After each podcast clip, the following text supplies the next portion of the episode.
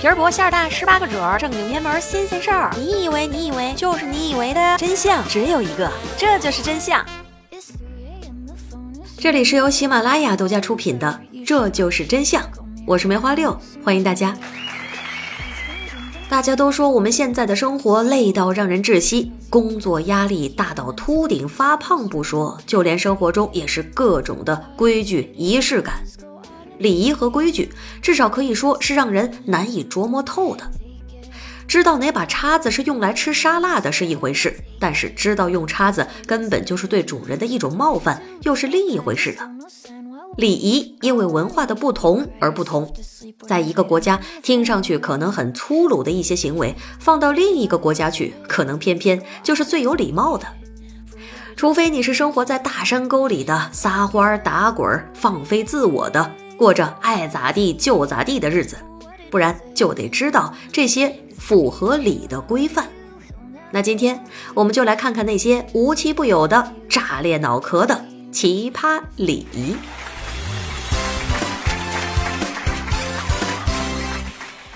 先来看一个在咱们国家非常不礼貌的行为——吐痰、吐口水。我们小的时候随地吐痰的话，那一定会招来爸妈的一顿胖揍。一般来说，吐痰通常确实是所有人都所不赞同的行为。向其他的人吐口水会被认为是人们做出的最侮辱别人的行为之一。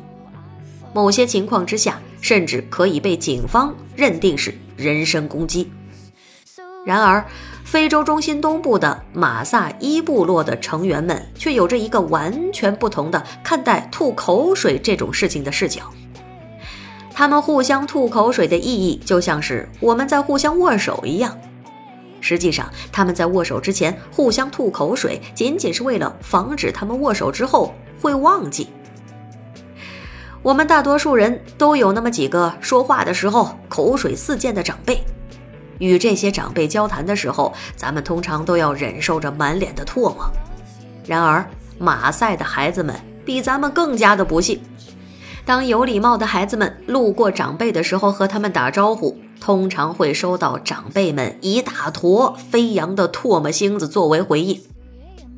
当然，马赛的长辈们这么做是带着最美好的祝福的，并且希望孩子们能够长寿。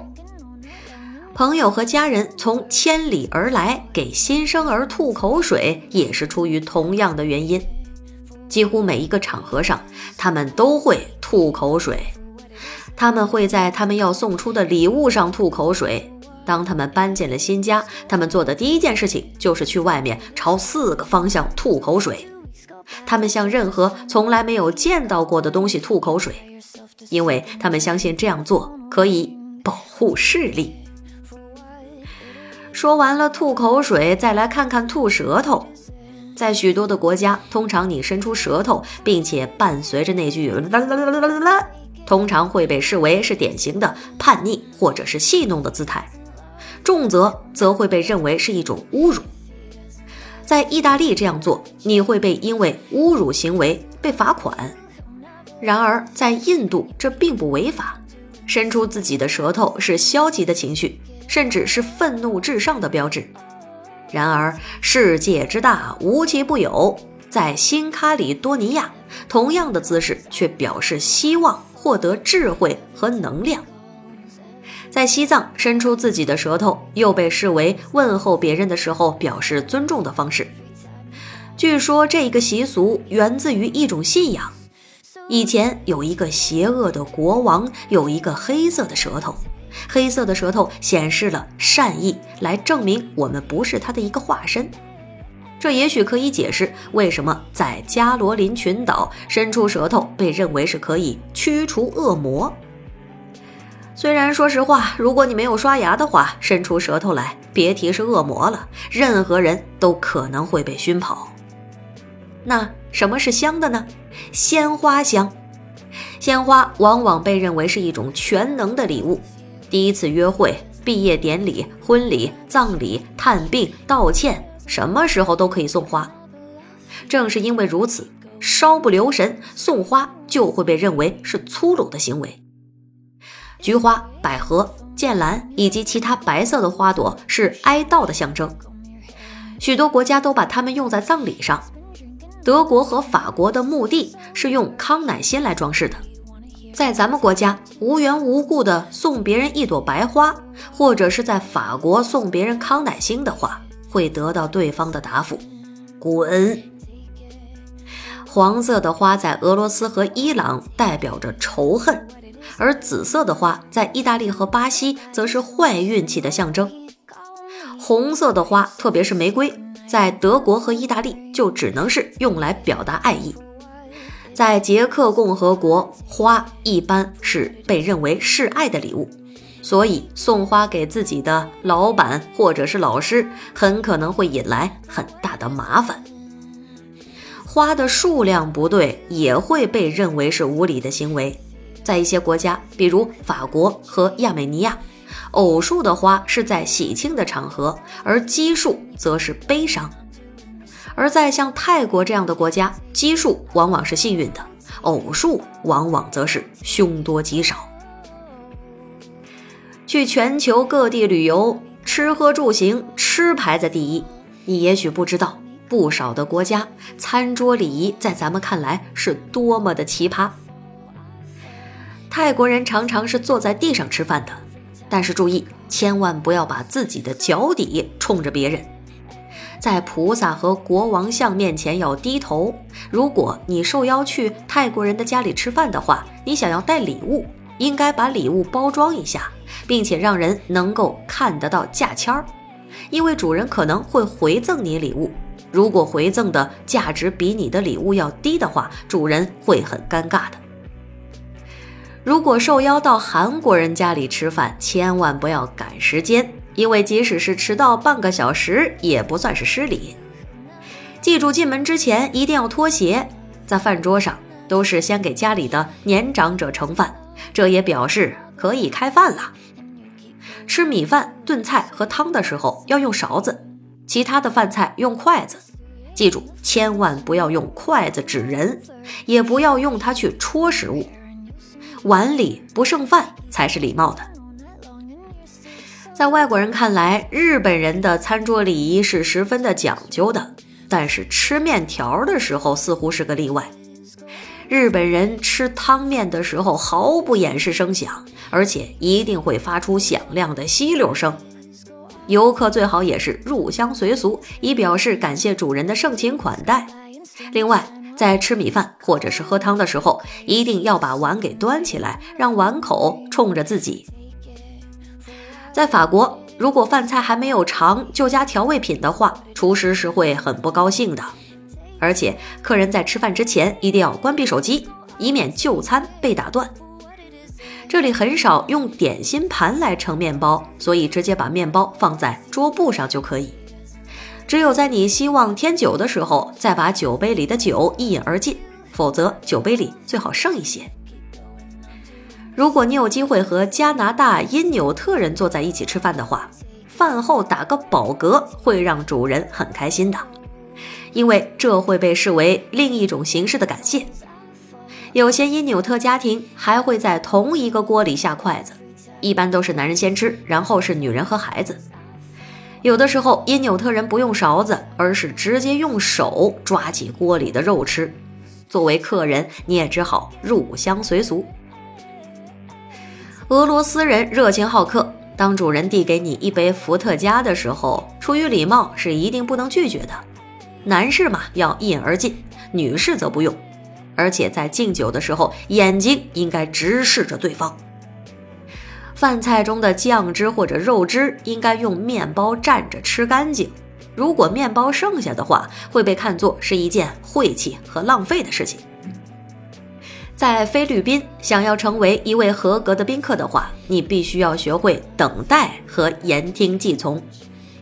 主人请你入座的时候再入座，告诉你坐在哪儿你再坐，请你什么时候开始吃你再吃。主人不给你添菜，你可不能主动加，只有照这样做才能被视为礼貌。为显示自己的热情好客，黎巴嫩人会常常给客人上两三回菜。因此，上第一波菜的时候最好少吃一点，这样你才能有足够的精力打持久战。饭局的时间越长，越是能够显示主人的热情，也表示客人很享受主人家的饭菜。如果是传统的中东饭菜，你最好用面包来卷着吃。埃塞俄比亚人有着相互喂饭的习惯，这似乎是一件很不卫生的事情，特别是你不得不用手抓带着肉汁的饭菜，让他喂给你的邻座，然后再喂桌上的其他人。这也意味着你吃进嘴里的饭菜也是经过了全桌人的手的，呃。在阿富汗人的餐桌上，客人是吃第一口饭菜，客人也是吃的最多、座位离门最远的人。注意不要把食物掉在地上，如果不小心掉了一块面包的话，应该捡起来亲他一下，并且把它举在前额，然后再放下来。这一系列的动作都是为了表示对食物的尊重。如果受邀到埃及人家中进餐的话，进门之前应该先脱鞋。而且最好恭维一下主人的房子，在这里只能用右手吃饭，而且一定要吃第二回菜。往菜里加盐是很不礼貌的。另外，如果吃饱了的话，盘子里最好剩一些饭菜，否则主人就会不停的给你夹菜。如果你碰巧到赞比亚乡间旅行的话，你会发现干老鼠在这里竟然是一道开胃菜。胆大之人会从老鼠的头开始吃，然后再吃身上，但是记住不要吃尾巴，因为它通常是来当做牙签用的。吃完了大餐，我们有的时候会把剩下的食物用打包袋打包。在约会的时候要打包袋的话，会让你显得很小气，服务员甚至会显得很恼怒的样子，因为他们好不容易穿过满是饥饿的顾客的大厅。等着他拿他们的订单，同时还要取打包袋或者是打包盒给一些顾客。这些顾客的眼都比胃大。然而，在古罗马，打包袋却是一种生活方式。每当有朋友过来家里吃饭，主人都会给客人精美的细布餐巾，用来带水果回家。相较于建议来说，不如说这就是要求。因为你不把食物带回家的话，会被认为是对主人的侮辱。此外，这样的客人呢，也将会很快就获得失礼和忘恩负义的坏名声。打包袋在咱们中国也可以追溯到起源，主人们给客人提供白盒，以带食物回家，这才是有礼貌的。吃完了饭，给不给小费，一直都是一个问题。通常它取决于我们是不是想要显得小气，没有给小费会招来许多的白眼，这也是为什么许多约会有第一次就没有第二次的原因。有些餐馆甚至禁止给小费的习俗，以挽留他们的顾客，使他们在用餐结束的时候不用有压力。日本领先在世界的前沿，日本人都不习惯给小费，因为这样做往往会导致混乱。服务员会想知道为什么他被给予额外的钱，而这样的话会可能导致服务员陷入长长的尴尬，并且试图把小费给退还回去。更重要的是，小费会被看作是一种侮辱，它有的时候会被看作是一个表示同情的慈善施舍。当顾客想要表达自己的感激之情的时候，最好是送小礼物，或者如果非要给钱的话。最好把它放在一个信封，然后再送给服务员。再来说说关于准时，我们都被长辈或者老师骂过，他们还说过一些类似这样的话：如果你准时到，那你就是迟到，只有提前十分钟到才算是准时到。虽然这对参加工作或者是参加面试或者约会的人来说的话是好的建议。但是在世界的某些地方，这会让我们成为房间里最粗鲁的人。在坦桑尼亚，准时到达是大不敬的，迟到大约十五到三十分钟才是最彬彬有礼的客人应该做的。这大概是因为并不是所有的公民都有车，甚至都没有公共交通工具，坚持要宾客准时出席会被视为失礼。在墨西哥参加会议或者是派对的时候，迟到一会儿是一种很有礼貌的时尚做法。如果有人准时到场了的话，那个时候主人很可能还没有准备好，他们可能会因为被发现还没有准备充足，感到措手不及，或者是受到侮辱。最后来说说关于赞扬的事情。在遇见新朋友的时候，或者第一次去朋友的家的时候，我们通常很难打破隔阂。最常见的破冰手法就是寻找我们可以赞扬的东西。嗨，我喜欢你的鞋。嗯，这条裙子很好看。我喜欢你们家的装饰。哎呦，这个沙发可真漂亮。在大多数的国家，这样的赞美通常会得到主人的微笑或者是脸红，并且说谢谢你。因此无害打破隔阂。然而，这样的赞美在中东以及非洲国家，像是尼日利亚和塞内加尔，可是不明智的。在这些国家中，称赞一个东西是很容易被理解为你是想要得到这个东西，因为他们的热情好客的习俗，主人会觉得有义务必须得把客人赞美的东西送给他们。此外，根据传统。在收到礼物的时候，通常需要给主人更大的礼物作为回礼。我们只能是庆幸这样的习俗不包括赞扬主人的配偶或者是孩子。看完了这些奇奇葩葩的规矩礼仪，主播我只想说，其实，在咱们家听节目也有一个不成文的规矩哦。您随手点个赞，留个言，顺便再来个关注，这样才是最够意思的啦。那今天就到这里，下期不见不散。我是梅花六，爱你们，么。